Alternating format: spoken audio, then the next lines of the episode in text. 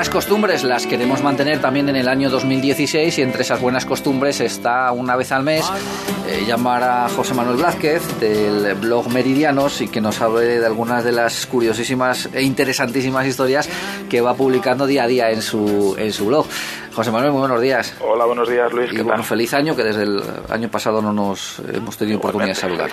Eh, aunque ya, ya han pasado 13 días del año 2016, que estamos diciendo feliz año y ya estamos casi a mediados del, del mes de enero. Vamos con algunas de esas historias que hemos y que has ido tú recopilando a lo largo de toda esta historia tuya personal con tu blog. Y empezamos con, con los abogados y con el color que visten los abogados cuando acuden al juicio. No cuando van por la calle o cuando uno va a un despacho de abogados, que cada uno viste como le dé la gana. Pero cuando, eh, digamos, cuando están en un juicio, cuando hacen actos formales, toma de posesión, etcétera, etcétera, visten de negro. Y tú investigaste por qué visten de negro los abogados. así titulé la, la entrada, ¿por qué los abogados visten de color negro? Y es simplemente porque van de luto un luto que, que, llevan desde el año 1694, o sea, ya... Eso ya les dura, ¿eh? Dura el luto. Y es una costumbre además que está en casi todo el mundo. Y es por el luto de una reina de Inglaterra, María II de Inglaterra, que murió en ese año, 1694, y una tradición que, eh, que comenzó en ese año, todos los jueces de esa época, los jueces ingleses de esa época, asistieron al funeral de la reina vestido de negro. Y a partir de, de, de esa fecha, pues una costumbre se, se instauró en todo el mundo y de hecho sigue todavía en muchos eh, países donde los abogados, los jueces van con la tona, toga negra. O sea que habría que darles el pésame entonces cada vez que los vemos en, un juicio por ese color que llevan de negro. Sí, hay algunos que, eh, países que llevan la toga roja, pero realmente la, la negra que está en todo el mundo es por esto, por el funeral de María II de Inglaterra. O sea que lleva casi 300 y pico años. 300 y pico años de luto. Van camino, caramba, eso sí que es luto y, en condiciones. Antes en nuestro país muchas veces pues pasaba un año, solía mantenerse el luto, en algunos algún tiempo más, pero aquí son bastantes años más lo que llevan los abogados de luto. En España se, se, institucionalizó en el año 1814, se fijó que los trajes debían ser así, las togas debían ser negras. Y el origen fue ese. El origen fue Copiando a la moda inglesa, se, se vestían de negro. Bueno, pues que se inventen otro que vistan otro color un poco más alegre, ¿no? Que resulta así un poco... De, serio, ¿no? sí, muy serio, muy marcando distancias. En, ahora, eh, en España no llevan peluca, pero imagínate en Inglaterra que llevan la peluca, el pelucón todavía de, esa época. eso es más curioso todavía, sí, eso es más curioso. Bueno, dejamos a, a, los abogados y nos venimos a la historia abulense, que además has publicado hace, hace poquitos días, el pasado 8 de enero, que hace referencia, bueno, a una historia que seguramente muchos abulenses conozcan o conozcamos, no en su integridad, pero sí en el hecho de que tenemos restos de una antigua iglesia abulense, las ruinas de la iglesia de San Isidoro, que se encontraba en la zona del rastro, en la zona baja del rastro, en el Parque del Retiro de Madrid. Sí, yo creo que es una historia conocida por la mayoría de los abulenses, que efectivamente que hay una iglesia que estaba frente a la muralla de Ávila, la puerta de Malaventura, una iglesia del siglo XII eh, y cuyos restos, a lo largo del paso del tiempo, quedó en ruinas, cuyos restos salieron a subasta. Además, en, la entrada eh, tú publicas como primera foto eh, la célebre o el célebre plano de Anton van Bingaerden que pintó en España en, en 1570, un encargo de Felipe II, y además lo has ampliado, que está muy bien, porque en el plano entero a veces lo has ampliado y se ve perfectamente la iglesia en esa zona del rastro, más o menos frente al arco de la Malaventura efectivamente es la única fotografía, digamos, que tenemos de, totalmente construida la iglesia. Lo, eh, lo, que tenemos realmente ahora son los restos. Eh, se conservan el ábside y una puerta. Eh, que, se, que lo que decía que compró en una subasta un avispado empresario que, que quiso vender en, primero, en primer lugar al ayuntamiento de San Sebastián porque él decía que bueno, él tenía ahí una casa y quería que, que, esos restos estuvieran en el País Vasco. El Ayuntamiento de San Sebastián hizo un estudio eh, de, la historia de los restos que ofrecía este empresario y por, eh, por el precio, tal vez 50.000 pesetas de la época, que actualizado con la inflación sería unos 144.000 euros en la actualidad, o sea, un precio para unas pocas piedras, porque además es un arco, ya te digo, y el ábside. El Ayuntamiento de San Sebastián no quiso comprarlo.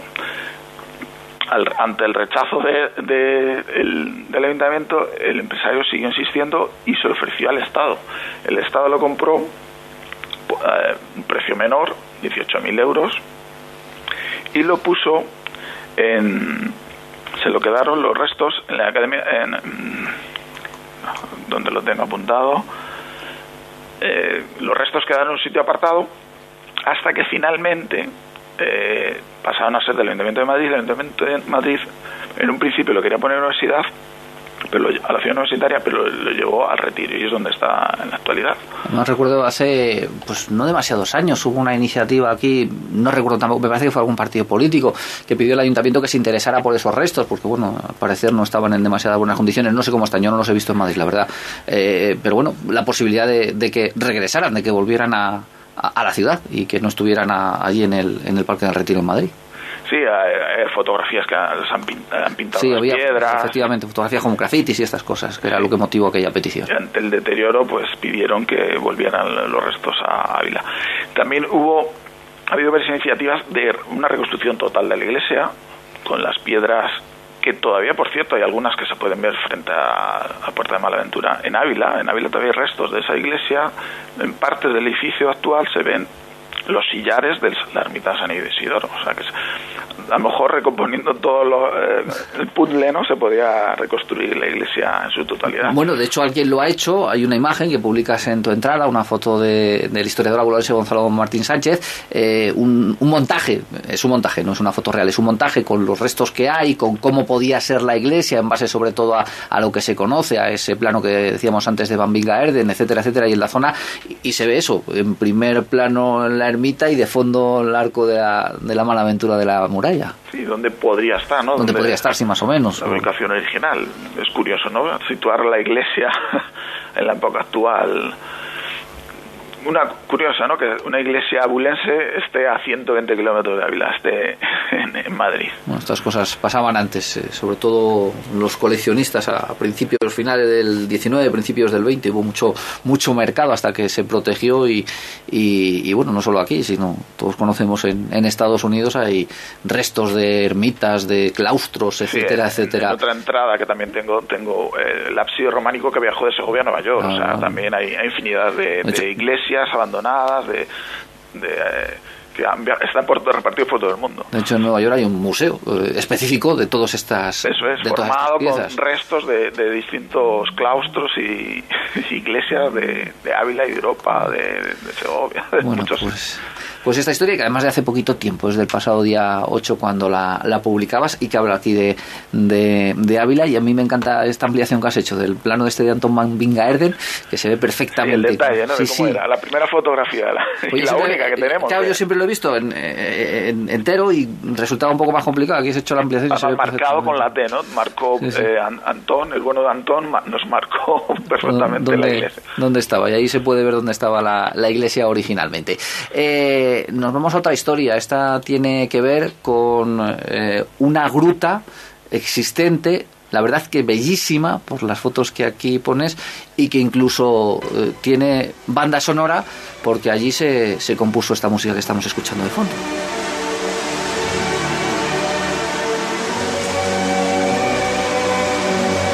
Es una obra de Mendelssohn y por un lado está la obra de Mendelssohn y por otro lado el sonido del agua, del mar que entra en esa, en esa gruta. La gruta se llama la gruta de Fingal. ¿Dónde está, ¿Dónde está todo esto, José Manuel? Esta es una historia que escribí justo ahora, el 13 de enero del 2010. es verdad, sí, años. justo hace seis años.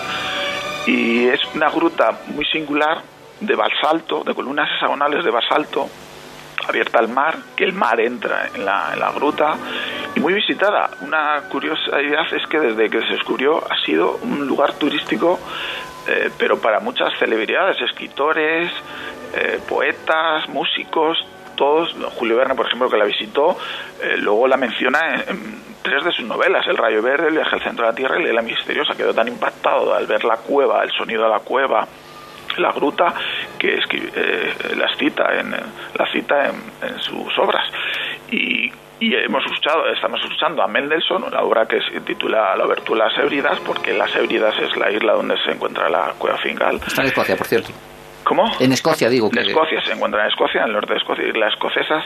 Pero también hay curiosidad que Pink Floyd también tiene una canción dedicada a la, también los visitaron y también tiene una, canción titulada a Cueva de Fingal, una de las primeras canciones de Pink Floyd también dedicada a esta cueva muchos artistas, escritores han, quedado impactados ante la maravilla de, la cueva de Fingal. Es que parece eh, que ha ido allí gente a tallarla tal y como está y no, son formas totalmente que ha ido creando la naturaleza a pesar de que sean casi de ángulo recto muchas de ellas. Son hexágonos, son hexágonos perfectos, son columnas hexagonales de basalto perfectamente talladas, pareciera hechas por la mano del hombre. Algunos lo comparan con la una colmena, el techo ¿no? de, de abejas, ¿no? Una colmena. Es impresionante el sitio, ¿no?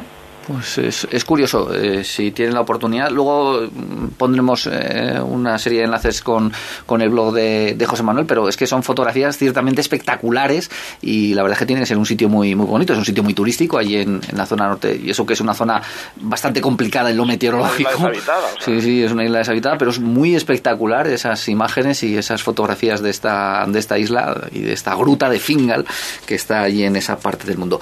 Y terminamos con unos pajaritos con los gansos, que hacen los gansos que se tiran de los árboles. también de una zona cercana del Mar del Norte, de la zona atlántica, de Inglaterra, Escocia, Irlanda, eh, unos gansos, eh, el Barnacla cariblanca o gansos percebe, como se les conoce también, que muy peculiares, el aspecto, su plumaje se parece a la concha de un percebe, y tiene la curiosidad que anidan en los acantilados, en acantilados altísimos de más de 100 metros, y, la curiosidad también de que al tercer día los polluelos hacen un salto desde la arriba del acantilado al final abajo sin apenas volar. La mayoría eh, sobrevive al, enorme salto. Es una curiosidad natural que si David Attenborough recoge en un documental que yo pongo el, vídeo. Es impresionante ver el polluelo saltando de más de 120 metros saltando desde el acantilado y que sobreviva. Y también otra curiosidad de, claro, esto es un poco leyenda, que en la Edad Media se creían por la forma de plumaje y los colores que tenían, similar a los percebes, estos aves que, se creían que, que crecían en los árboles, que crecían de las ramas de los árboles, o sea, salían de las, armas, eh, de las, de las ramas, crecían estos pájaros una, leyenda que algunos dicen que, que difundía de manera falsa eh, para poder eh, decir que eran animales marinos y entonces poder, poderlos comer en, en, Semana Santa. o sea, que alguien se inventó que crecían en los árboles para poder comerlos. De tal forma que un papa eh, en el concilio de Letrán, el Papa Inocencio III prohibió explícitamente el consumo de estos gansos durante la cuaresma, con el argumento de que a pesar de que se reproducían insualmente, o sea, que crecían los árboles, pero que vivían y se alimentaban como patos. Entonces tenía la misma naturaleza que, otras aves y que debían ser prohibidas. Pero algunos decían, claro, que nacían de los árboles y que eran marinos, ¿no? Y que no se podían eh, consumir en cuaresma, ¿no? Esa es la curiosidad de, tengo el artículo es más extenso, pero bueno, La, principal anécdota sería esa, ¿no? De cómo nacen, a, o sea, a los tres días de nacer, de eclosionar el huevo, saltan en una rarísima comportamiento natural, ¿no? Pero vamos, dan porrazos por todo el acantilado. Eh. Desde luego, si los que sí sobreviven, que además sobreviven la mayoría, eh, no, ya no van a pasar miedo. ¿eh? sí, sí, ya no van a volver a pasar miedo en su vida, porque después de haber superado esta prueba, el, el, resto de lo que les pase es, pecata minuta. Sí, a los tres días tener este...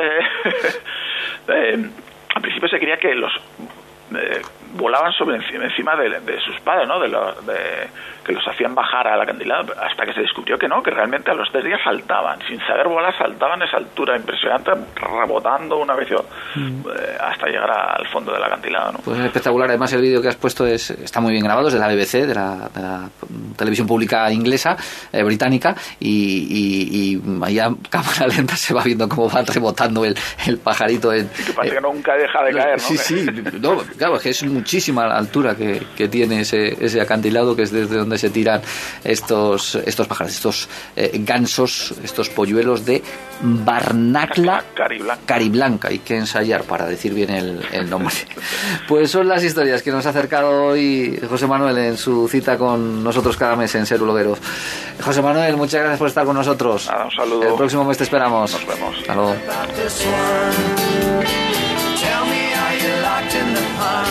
Hoy por hoy, Ávila. Nuestra página en Facebook.